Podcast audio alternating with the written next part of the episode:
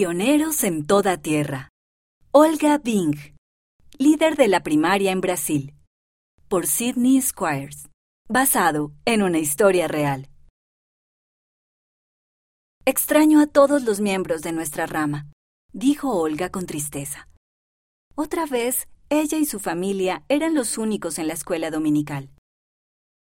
Vilma, la hermana de Olga, cerró sus escrituras. Yo también los extraño. La mamá y la abuela asintieron. Olga tenía ganas de llorar. Cuando se bautizó, asistían 60 personas a la iglesia cada semana. Pero entonces comenzó la Segunda Guerra Mundial. Por causa de la guerra, todos los misioneros de Brasil tuvieron que volver a casa. Sin ellos, no había suficientes poseedores del sacerdocio para llevar a cabo reuniones regulares de la Iglesia. No podían bendecir la Santa Cena ni bautizar a las personas. La rama dejó de alquilar el edificio de la iglesia y en vez de ello, los miembros de la iglesia se reunían en las casas de los miembros para estudiar las escrituras. Y uno a uno, todos comenzaron a asistir a otras iglesias. Cuando terminó la guerra, Olga pensó que la rama volvería a tener reuniones de la iglesia. Sin embargo, no había suficientes personas, así que Olga y su familia siguieron reuniéndose solos el domingo. Extraño cantar con todos, dijo Olga, y extraño a los niños que venían a la iglesia. Yo también, dijo su abuela. Durante los días siguientes, Olga pensó mucho en qué hacer oró para pedir ayuda. Padre Celestial, por favor, ayúdanos a saber qué hacer para que nuestra rama sea fuerte de nuevo. Un día, Olga tuvo una idea. Salió afuera. Dos niñas estaban jugando bajo un árbol. Hola, dijo Olga. ¿Les gustaría venir a una clase de mi iglesia para los niños?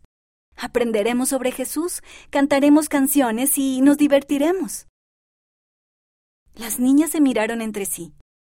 Claro, dijo una de ellas. Estupendo. Si sus padres dicen que pueden venir, nos veremos aquí más tarde. Podemos ir juntas a la clase. Olga les dijo adiós con la mano y se fue caminando por la calle. Vio a más niños jugando al fútbol y Olga los invitó a todos. Algunos de los niños habían ido antes a la iglesia y estaban emocionados de volver a ir. Otros niños no quisieron ir, pero Olga les hizo saber a todos que eran bienvenidos. Esa misma noche, Olga reunió a los niños que dijeron que irían con sus padres y caminaron juntos hasta su casa. Su madre y su abuela enseñaron a los padres en una habitación. Olga y Vilma enseñaron a los niños en otra. Olga cantó canciones con ellos y Vilma les contó relatos de las escrituras. Olga se sentía feliz mientras acompañaba a los niños a sus casas. Gracias por venir, les dijo.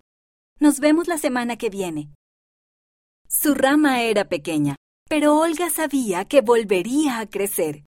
Quería planear la lección de la próxima semana de inmediato. La autora vive en California, Estados Unidos.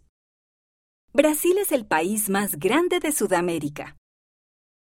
El libro de Mormón se publicó en portugués durante la Segunda Guerra Mundial.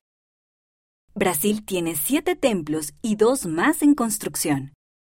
Olga se bautizó en el lago Guaíba.